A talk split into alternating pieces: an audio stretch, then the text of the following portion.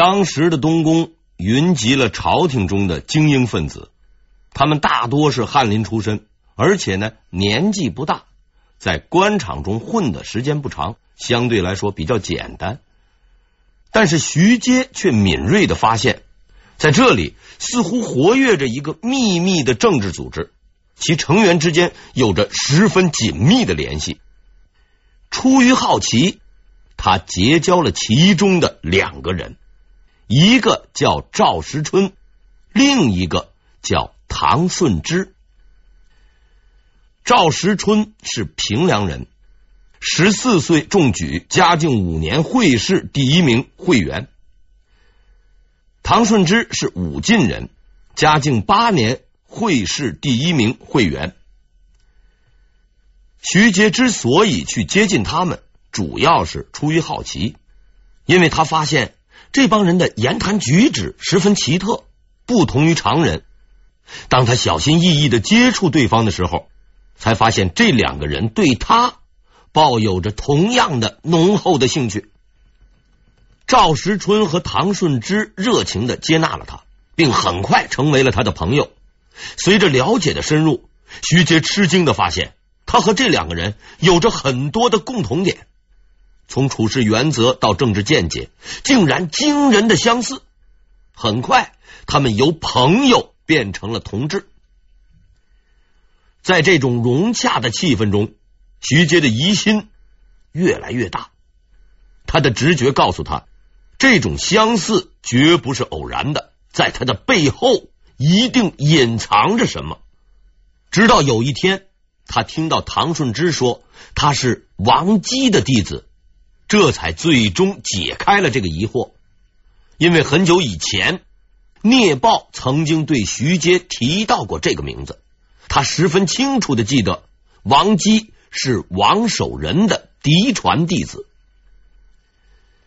他们几个来自五湖四海，却有一个共同的身份——王学门人。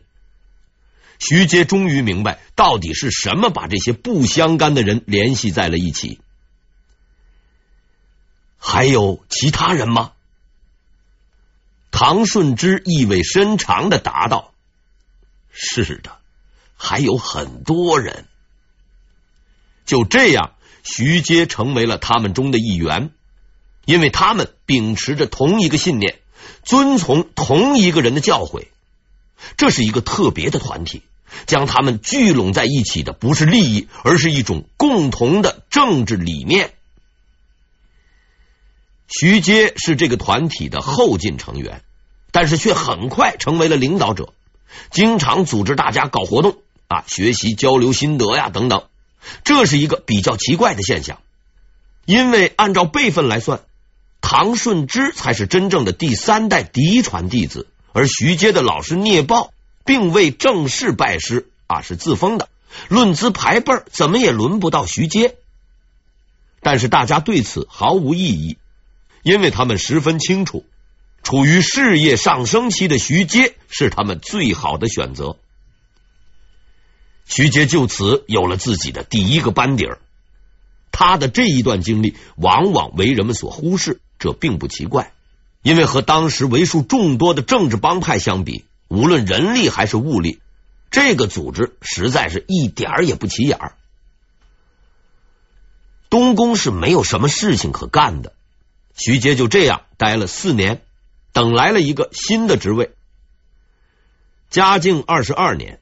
他被任命为国子监祭酒，大致相当于今天的国家行政学院校长。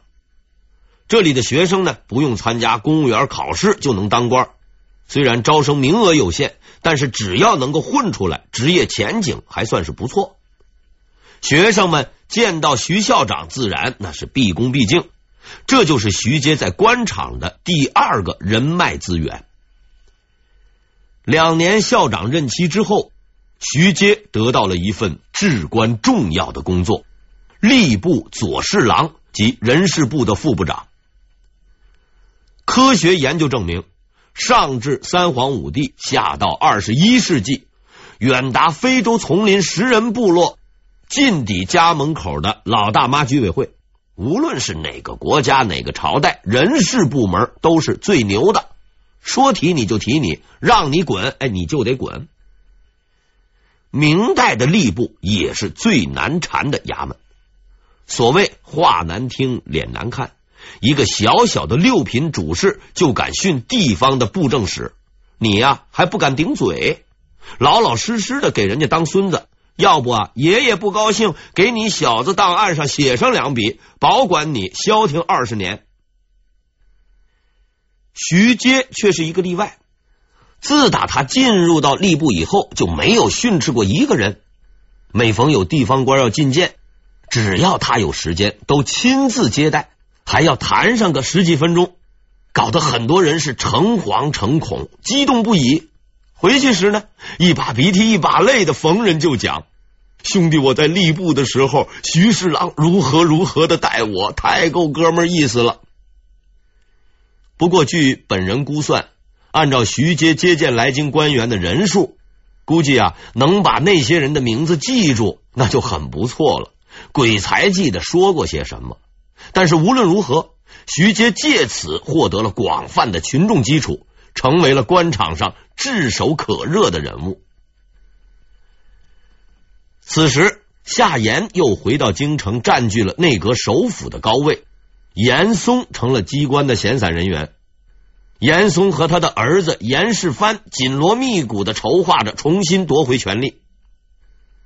严嵩的儿子严世蕃是一个极为精明的人物，长得呃也很有特点，肥头大耳，瞎了一只眼睛啊，算是个半盲。就这副德行，走在街上都影响市容。他曾对严嵩说过：“夏言才高善断，貌似刚硬。”却处事犹豫、优柔寡断，虽身居高位，其实并不可怕，算不上什么了不得的人物。放眼当今天下，若论举世奇才，只有三个人而已。第一个是督察院右佥都御史杨博，第二个是锦衣卫指挥使都督同知陆炳，第三个。就是我，这三人之中，若得其二，我们就一定能够击败夏言。应该说，严世蕃确实没有吹牛，他实在是一个聪明到极点的人。据说他跟人谈话，对方说上句，他就知道人家下句要说什么，而且他看人极准。无论你是老奸巨猾还是天真烂漫，都逃不过他的眼睛。此外，他还有一门独门绝技，那就是写青词。严嵩写不好青词，虽然他很努力，但确实是写不好。后来他找自己的儿子代笔帮助他写，结果出人意料，送上去以后受到了嘉靖道长的表扬。应该说呀，严嵩能够得宠，很大程度上要感谢这位枪手。举世奇才严世蕃之所以能够升官，完全是靠他爹。在他爹的提携下，他当上了工部左侍郎兼上宝司少卿，这大致相当于建设部的副部长兼机要室的主任。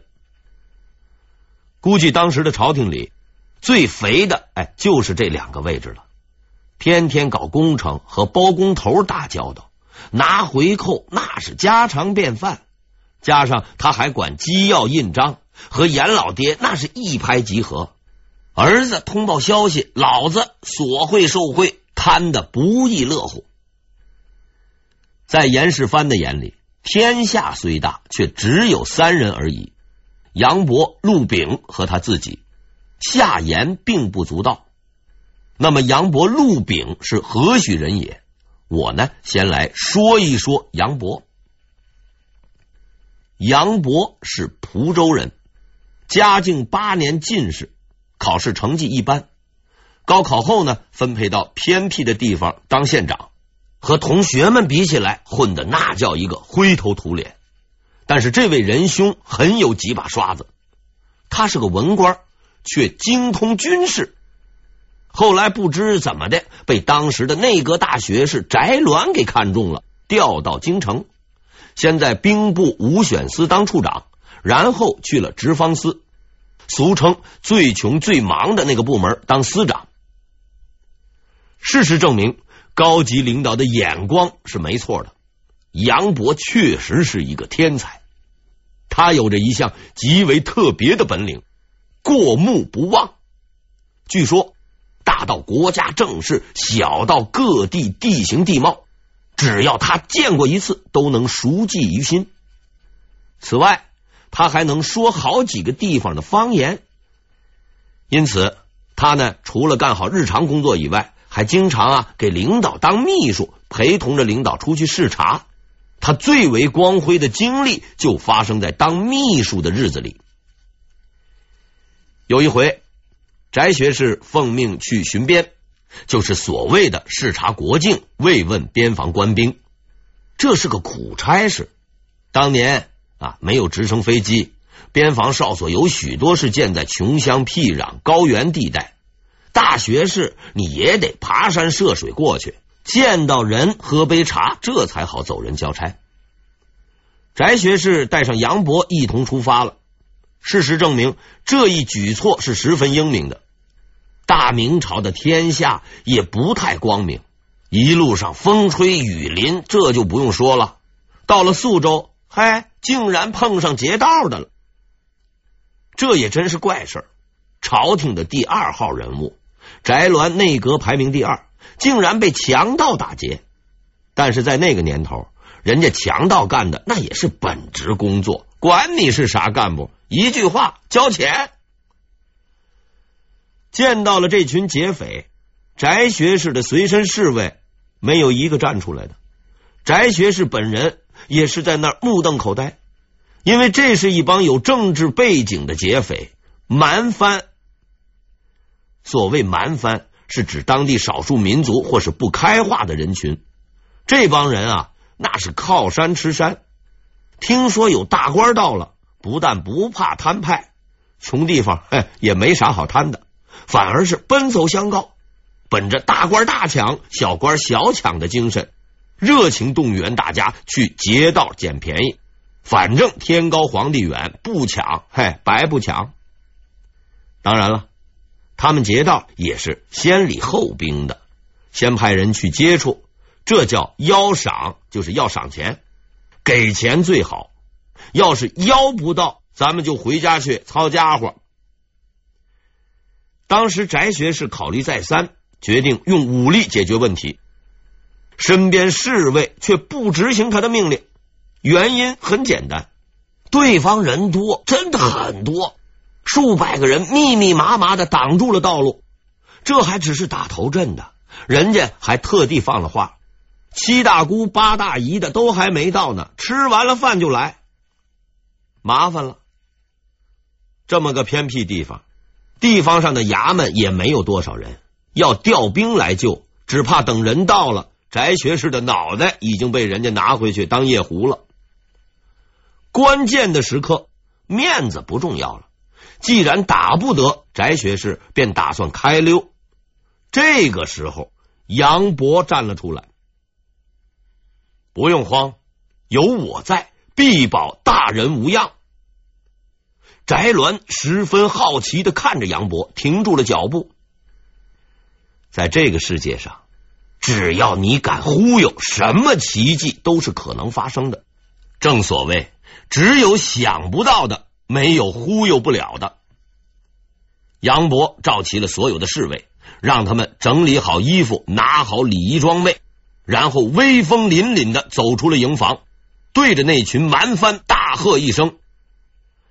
赶快站好队伍，过来迎接！哎呦，就这一嗓子，把那个劫匪给喊糊涂了。被劫的还敢这么嚣张？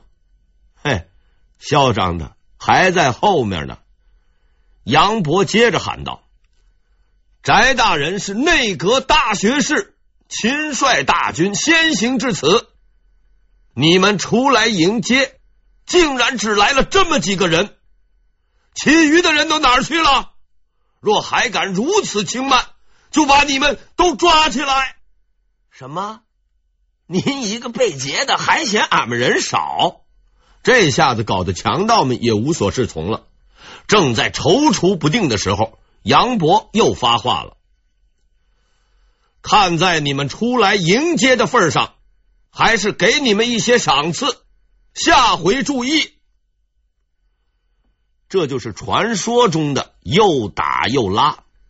杨博兄可谓是聪明绝顶。要知道，人家强盗也讲究吉利，从来不走空趟，给点钱那也是个意思。翟学士最终安全的回到了京城，杨博也因此名声大噪。下面啊，我再来讲一讲严世蕃所说的第二个奇才。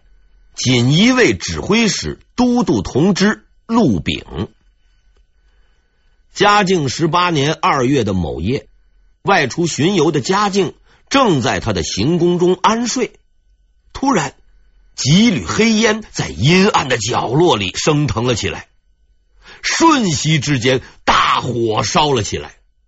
由于天黑风大，火势蔓延很快。这里是临时住宿的行宫。侍卫们在仓促之间又不熟悉方位，竟然没有找着正在睡觉的皇帝。眼看着这个火势是越来越大，很多侍卫已然放弃了希望，准备上街买白布，筹备追悼会了。就在这个时候，说时迟，那时快啊！这是评书用语啊，借着咱们用用。说时迟，那时快，只见一位兄弟。突然举着湿淋淋的上衣，光着膀子往火海里就冲了进去。众人正瞠目结舌的发呆，这位救火队员又背着一个人冲了出来。侍卫们不禁感叹：这哥们真傻，为一年几十两银子还真敢玩命。等到看清他背上的人的时候，大家又一致感叹。这条命玩的太值了，值大了！睡梦中的嘉靖皇帝就这样被人给背出了火海，死里逃生。等到侍卫安置好了皇帝，这位救人的英雄洗了把脸，露出真面目的时候，大家才看清他是锦衣卫南镇抚司最高长官陆炳。纵观整个明代。特务组织层出不穷，锦衣卫的历史最为久远，但东厂后来居上，因为掌管东厂的是太监，虽然不幸挨了一刀，体力往往不如常人啊，练过《葵花宝典》的这些除外，却容易成为皇帝的亲信。而锦衣卫长官指挥使身体没有明显的缺陷，自然要稍逊一筹。久而久之。锦衣卫的地位越来越低，个别不争气的长官竟然会主动给东厂的太监下跪，只能无奈的扮演个配角。只有一个人例外，那就是陆炳。陆炳出生在一个不平凡的家庭，家里世代为官，请你注意“世代”这两个字，厉害就厉害在这里。这个世代到底有多久呢？你可能会说，怎么也得有个一百多年吧？一百年那是起步价，至少六百年，这还不带打折的。据说他家从隋唐开始就做官，什么五代十国、大宋蒙元，无数人上上下下打打杀杀，似乎和他家关系不大。虽然中间也曾家道中落，苦过一段时间，但基本上总能混个铁饭碗。其坚韧程度，连五代时候的那位超级老油条冯道也是望尘莫及。到了明代，这一家子那就更不得了。陆炳的父亲陆松接替了祖上的职位，成了一名宫廷仪仗。不久之后，又被一位藩王挑中，成了贴身随从。应该说，在明代跟着藩王混，实在是没有太大的前途。不是跟着造反被砍死，就是待在小地方闷死。可是偏偏这位藩王是个例外。谁呢？兴献王。兴献王的儿子那就是嘉靖啊，这个大家都知道了。陆松虽然运气不错，他的老婆运气却更好，被召入王府当了乳母。为什么说运气好呢？因为他喂养的那个孩子正是嘉靖。陆炳当时年纪还小，又不能丢给幼儿园，于是就随着母亲进了王府。母亲给嘉靖喂奶，他呢就在一边玩。几年以后，他依然在那玩，只是旁边多了一个朋友。陆炳先生的童年就是这样度过的。和他一起玩的那个伙伴，后来进京成了皇帝。陆炳呢，则始终跟随在他的身边，护卫着他。简单的说，陆炳和皇帝吃同样的奶长大，是光着屁股的朋友。这位兄弟之所以去客串救火队员，你呀、大可排除他投机的可能性。其主要的原因在于，里面的那个人那是他的朋友。这就是陆炳的家庭情况，祖上七八代不是官僚就是地主，这要赶上划成分那个年头啊，估计啊得拉着游街两三个月。俗话说，富家多败子。然而，陆炳却是一个不同寻常的人，太不寻常了。有时候你在生活中会遇到这样一种人，什么人呢？就是人家的学习比你好，人家的体育比你强，人家家里比你富，人家长得还比你帅。好了好了，咱就不列举了。总之一句话，不比死你也气死你。陆炳大致就属于这个类型。小伙子长得很帅，体格也好。更为特别的是，他有一种独特的走路姿势，行步类鹤，就是走路那个姿势啊，就跟那个鹤一样，真是人才呀！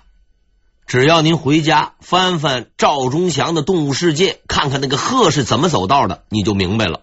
陆炳先生实在是太不简单了，要是换了一般的人啊，非得累死不可。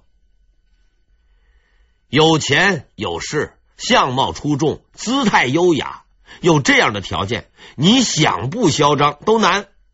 可偏偏这位兄弟还有一个特点，哎呦，特谦虚谨慎。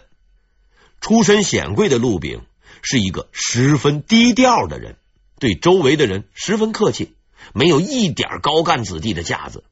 更让人称奇的是。这位兄弟的官位竟然是自己考来的。